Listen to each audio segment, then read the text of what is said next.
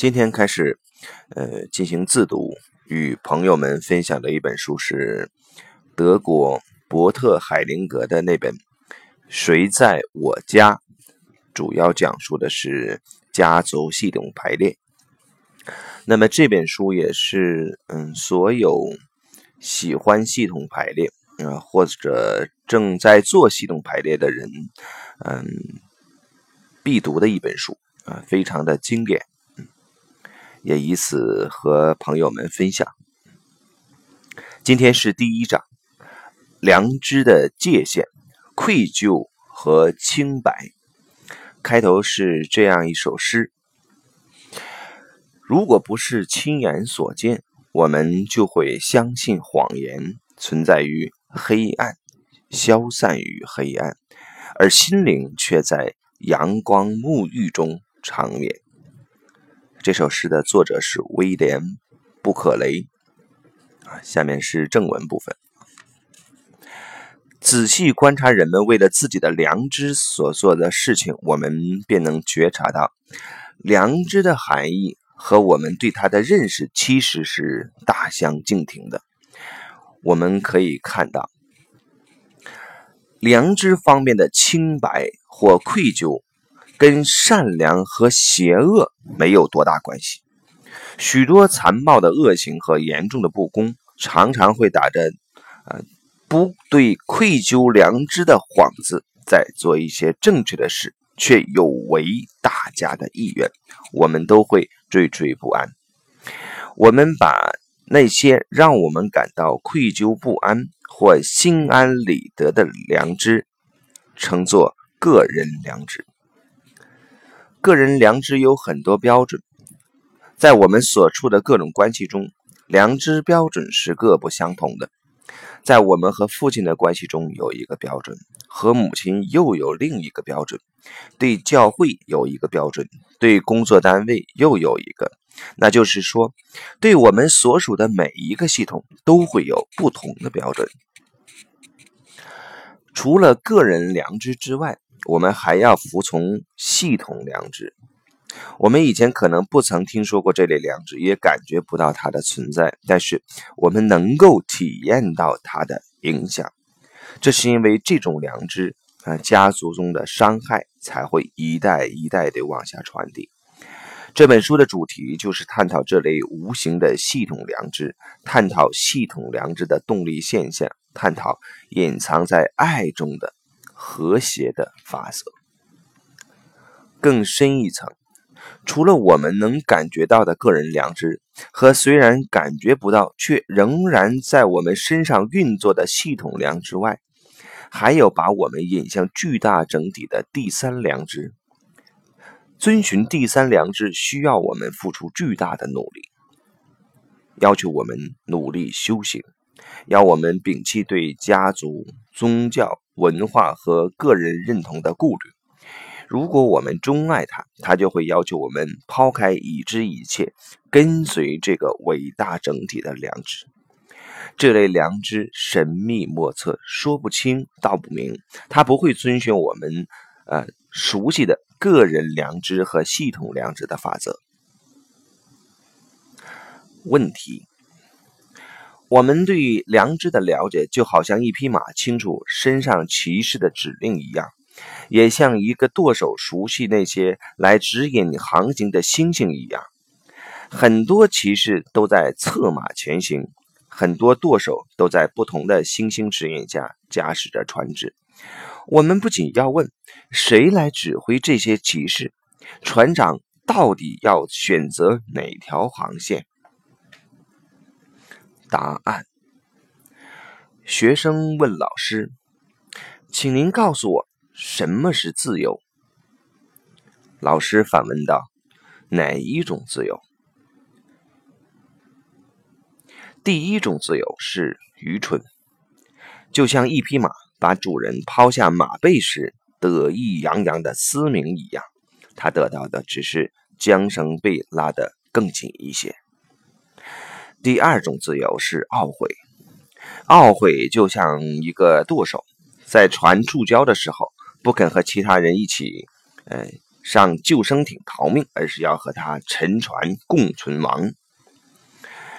第三种自由是理解，哎，理解通常是在愚蠢和懊悔之后才到来的。它就像在风中弯着腰的庄稼，因为啊，正是因为它柔弱的地方弯了下来，所以才经得住风吹。学生问：“就这么多吗？”老师说：“很多人认为自己在探索和追求自己认可的真理，但是实际上，伟大的灵魂正在审查和找寻他们，就像自然界一样。”允许万物有各种各样的差异，但也可以轻而易举揭穿和淘汰那些弄虚作假的人。对那些从内心深处接受他的人，伟大的灵魂会让他们轮流获得一些自由，就像河流那样，只有顺流而涌，并允许水推动自己的游泳者，才能得到其帮助，游到对岸。好，下面是本章的第一节，个人良知和我们的感受。在我们面对各种各样的关系中，我们多种最基本的需求共同存在，相互作用着。归属的需求啊，那个和连接有关；维护付出和接受之间的平衡的需求啊，那个和平衡有关。保障社会稳定和把握未来的需求，那个和秩序有关。无情的动力和本能的反应，让人们感受到这三种需求。人们要屈从啊，从他们的压力，适应他们的挑战，顺从他们的要求，受他们的强迫和控制。不管我们愿不愿意，这些需求会限制我们的选择，并干涉我们。让我们走向和自己意愿有冲突的目标。这些需求约束着我们的关系，但也可以促成我们的关系，因为它们不仅能反映出人类和他人亲密关系中最基本的需求，也能够促成这些联系。当我们满足这些需求，并在相互之间取得平衡的时候，我们的关系就会成功；否则，我们的关系。就会面临障碍，受到破坏。我们采取的每一个行动都会影响其他人，我们也会因此而感到愧疚不安或心安理得。就像不断的辨别黑暗与光明的眼睛一样，也有一个类似的器官在不断地分辨着某些事情到底是在帮助还是在妨碍着我们的关系。当我们的行为危及或损害我们的关系时，我们会感到愧疚不安；当我们的行为有益于我们的关系时，我们会从内疚中解脱，或者说感到问心无愧。我们体验到的愧疚不安和问心无愧，也就是那些危害或有益我们关系的感觉，成为个人良知。因此。我们愧疚不安和问心无愧的感觉是一个基本的社会现象，并不是更高一层道德价值的要求。相反，在我们生存所必须的群体之间的紧密联系中，它常常把我们愧疚不安和问心无愧的感觉与善恶混淆起来。第二节，不同的需求需要不同的行为。我们对归属的需求、对付出和接受之间平衡的需求，以及对社会秩序的需求，共同作用，维护着我们所属的社会群体。但是，每一种需求都只是为了自己的目标努力，这个目标可以让人感到愧疚不安或问心无愧。因此，根据需求本身及其服务的目标不同，我们也会体验到不同的愧疚不安或者问心无愧。当我们的归属感受到威胁时，愧疚让人感觉到好像被排除在外或远离大家；当归属感得到满足，大家亲密无间，我们就会心安理得。当付出和接受之间不平衡时，愧疚感总是让我们觉得好像受了恩惠或者欠了别人的。当他得到满足时，我们就会感觉到问心无愧，有了权利和自由。当我们违反社会秩序时，愧疚会让我们感觉到了背离了正途，担心未知的后怕，怕受到报应。当我们尽心尽责的、一心不二的尊重社会秩序时，我们就会感到问心无愧。良知在满足我们一个需求的同时，会禁止另一个需求。在另一种情况下，被禁止的需求，它却可能允许我们得到得到满足。例如，爱和秩序。母亲叫儿子单独玩一会儿，因为他违反了家里的规则。如果他让儿子整整一个小时都待在在自己的房间里，可能符合了社会秩序的要求，但儿子理所当然的会感到孤独，因为爱和归属感被剥夺了。由于这个原因，母亲像很多父母一样，会对惩罚打折扣。虽然这不符合社会秩序的全部要求，妈妈在这方面会感觉到不安，但她满足了爱，从而心安理得。即使在各种需求之间相互冲突时，良知也会行使自己的职责。当需求发生冲突时，我们就会体验到良知的冲突。不论是谁，只要想在某一方面问心无愧，必然同时在另一方面感觉到内疚不安。不论是谁在家里房间中收容了问心无愧的感觉，内疚和罪责啊也会接踵而至。不管我们怎样在良知后面紧追不舍，我们总是感觉到无愧和愧疚难以分离。在这一需求方面，我们无愧；另一需求方面，我们就会愧疚自责。只有无愧而没有愧疚，这种境界不过是镜中花，水中月而已。第三节，良知维系着廉洁。不管人们和群体对我们的归属权设下什么条件，在归属需求的良知发生作用时，出于生存的需要，我们会紧和族群紧紧的紧密联系在一起。虽然一棵树像橡树对它生长的土地并没有特别的挑选，然而，不论在开阔的田野还是在密林深处，不论是在受保护的山谷还是在。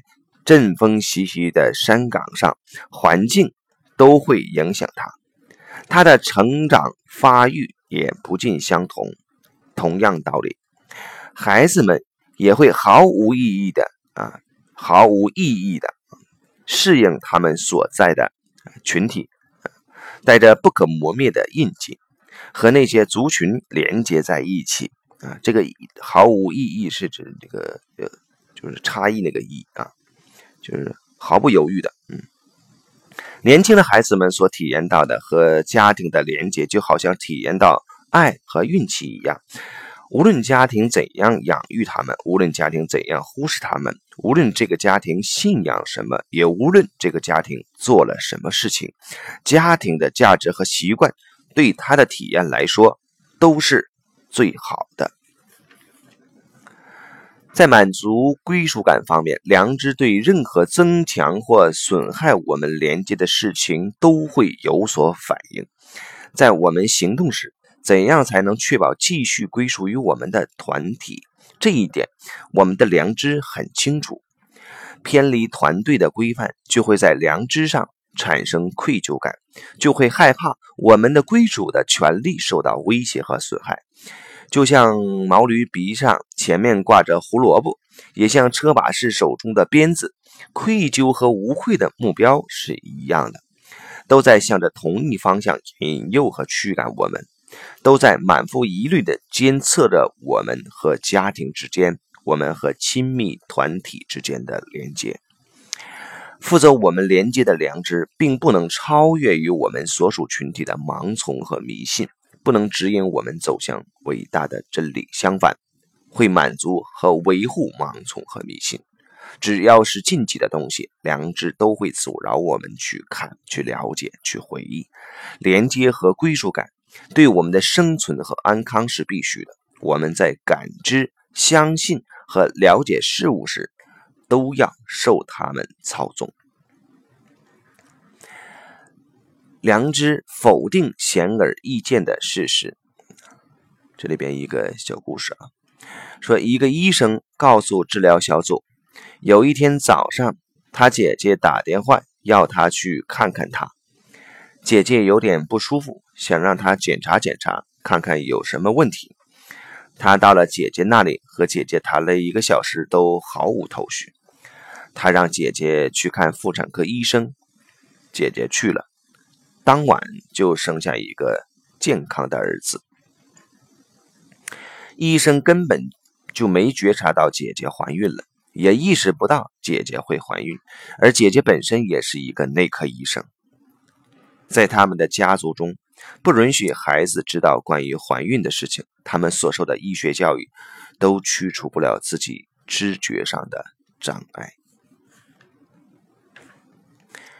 每个群体有不同的标准。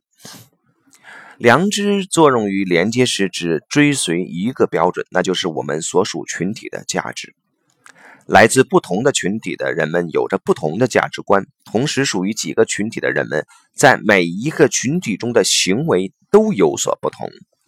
当我们的社会背景发生变化时，良知就会像变色龙一样改变它的颜色，以便在新的情况下保护我们。对于我们的母亲，我们有一个良知；对父亲，则有另外一个。在家庭里有一个良知，在单位则有另一个。在教堂里有一个，在晚会上又另有一个，在各种不同的情况下，良知都在努力地保卫着我们的归属权，保护我们，避免被遗弃，避免受损失。他要我们，呃，维持在我们的群体中，就像牧羊犬要把绵羊维持在羊群一样，张牙舞爪地跟在我们的脚后，直到我们和其他人一起保持一致。但是在一种关系中，让我们感觉到无愧的东西，在另一种关系中却会让我们感到惴惴不安。在小偷的团伙中，成员必须去偷，他们这样做是为了一个明确的良知；在另一个群体中，偷东西却是大忌。这两种情况下，成员因违反族群成员条件而受到惩罚时，都会体验到同样的内疚感和无愧感。维护某一种关系的事情可能会损害另一种关系，例如性行为符合某一种关系，却在另一种关系中是大逆不道。那么，当我们归属的两种关系出现抵触时，会发生什么事情呢？一种关系中让我们感觉到的惴惴不安的事情，在另一种关系中却又非做不可，我们应该怎么办呢？同样的行动却面临着不同的判决，一方面会说我们有罪，而另一方面却会说我们清白无辜。依赖强化连接，在我们最无能无力、最容易受伤的时候，良知会把我们和群体联系的最牢固。当我们从群体中获得力量而独立时，连接和良知。会有所松动，但是如果我们让自己保持着虚弱和依赖，我们就会保持着服从和忠诚。在家庭中，处在这个位置上的是孩子；在公司中是低级雇员；在军队中是刚入伍的士兵；在教堂里是虔诚的信徒。为了群体中强者的利益。他们都会凭着良知行事而罔顾自己的健康、幸福或生命，甚至会以身试法。就算他们的首领不顾道德原则，用所谓的最高目标来误导他们，也在所不惜。他们是顺民，把自己的脖子伸给强者，那从事肮脏活动的刽子手。他们是没有得到赞许的英雄，仍坚守着最后的。阵地是忠实地跟着牧羊犬的绵羊一步步走向屠宰场，是要付出赔偿的受害者。他们是一群孩子，正在为父母和亲戚跳进冲突中，实行他们并没有计划好的事情，去为他们啊没有做过的事情进行赔偿，去担负并不是他们造成的负担。房间不够了啊！这又是一个小故事啊。一个风烛残年的老人去找一个朋友啊，来帮他求得平静。当他还年轻的时候，曾经轻微的训斥了儿子，呃，当天晚上儿子就上吊自杀了。儿子的死出乎父亲的意料，从此背负了深深的愧疚，心头大石怎么也放不下来。在和朋友谈话的时候，他突然回忆起，在儿子自杀前几天，他曾经跟儿子有过一次对话。吃饭的时候，妻子曾经说：“另一个孩子要出世了，这个出世就是世界的事，就要降生了。”那个孩子神色异常，歇斯底里的大叫：“啊，上帝，我们家的房间不够住了！”当老人回忆起那段对话的时候，他醒悟了这出悲剧背后更深一层的背景。儿子的自杀是为了分担贫穷父母亲的负担，给另一个人腾出房间，并不只是因为那轻微的训斥。明白了儿子的爱之后，老人就找到了找到了这件事情背后的意义。他说。我终于获得了平静，就好像坐在高山上平静的湖边一样。归属感，排除异己。无论在什么情况下，作用在归属感方面的良知啊，都会把我们和群体中的其他成员相互联系在一起。它也驱使我们把那些和我们不同的人。排除在外，取消他们的成员资格，而成员资格恰恰是我们每个人自认为是至关重要的。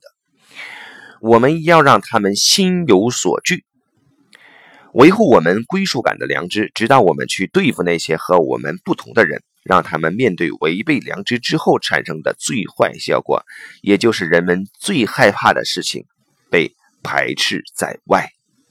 但是。因为我们在服从良知的情况下不友好的对待他们，所以他们也会以他们族群良知的名义对付我们。守护归属感的良知约束我们，不能在族群中做坏事。但是对大族群外边的人们，他的约束力就烟消云散了。那么我们就能用良知的名义。对他们做一些良知禁止我们对自己族群成员所做的事情，在宗教、种族和国家冲突的背景下，人们在良知的名义下，就会在族群内支持邪恶，不理会禁呃禁戒的约束，允许成员对不同的群体的其他人做出一些暴行和谋杀。因此，愧疚和无愧。并不等同于善良和邪恶。在我们赖以生存的族群和良知明确的召唤我们时，我们会问心无愧地做出破坏性的或邪恶的事情。在同一族群中，当我们行为危害我们的成员资格时，虽然我们采取的是一些建设性的活动，仍会感到。愧疚不安。附加说明：前南非秘密警察成员在真相调查委员会面前的证词受到国际的关注，这也是我们描述的行为方面最好的例子。纳尔逊。曼德拉政府决定啊，同意特赦那些愿意坦白交代以前活动的前秘密警察成员，这样就创造出一种气氛，让社会群体的成员能清晰理解善良和邪恶。在种族主义政权的时期，基于秘密警察成员的背景，他们折磨、拷打和谋杀。他们相信正在做的是有益的事情，正在为保护国家免遭颠覆而进行行动。现在，在不同的政治背景下得到特赦之后，很多人的观点和以前不同了，表露出真诚而深沉的悔恨。愧疚和无愧可能只是假象。愧疚和无愧常常会相互调换外壳。愧疚会表现的和无愧一样，而无愧就像愧疚，外表骗人。只有借助最后的结果，我们才知道什么是真实的。呃，下面是一首是一首诗啊，叫《选手》。他们说，彼此是对手，面对面要战斗，在共有的棋盘上用很多棋子，复杂的规则如同古老的游戏，一动不休。游戏中你来我往，各有千秋，寻找优势，保持先手，直到比赛尽头。接着换边，换颜色，同样的游戏又开始另一回合。无论是谁玩过足够局数，不管赢得多还是输得多，双方都能成为高超的师傅。正如愧疚和清白的外表会让人们上当受骗一样，啊，群体的良知也会把孩子的对世界的感知渐渐地塑造成一个固定的模式。他会用家族的信念粉饰孩子的认知，认清好坏。一个小孩走进一座院子里，眼前生机勃勃的景象让他惊诧不已。母亲说：“你看，那多美啊！”这时，小孩的注意力必定要集中在妈妈的话上，看和听就被阻断了。他和客观事物之间的直接接触被价值判断取代了。孩子不再相信自己对事物本质陶醉的体验，而必须遵从外在的权威，由对方来定义什么是美，什么是好。那么，良知就会越俎代庖。嗯，就会在善良与邪恶的知识范畴里设下愧疚和清白的感受，必须冲破虚假的外表啊！我们所属群体中创造出来的美德，才能得到真正的善。任你怎样谈论良知，世界依然如此啊！世界依然如是。好，今天就到这里。呃，明天开始继续。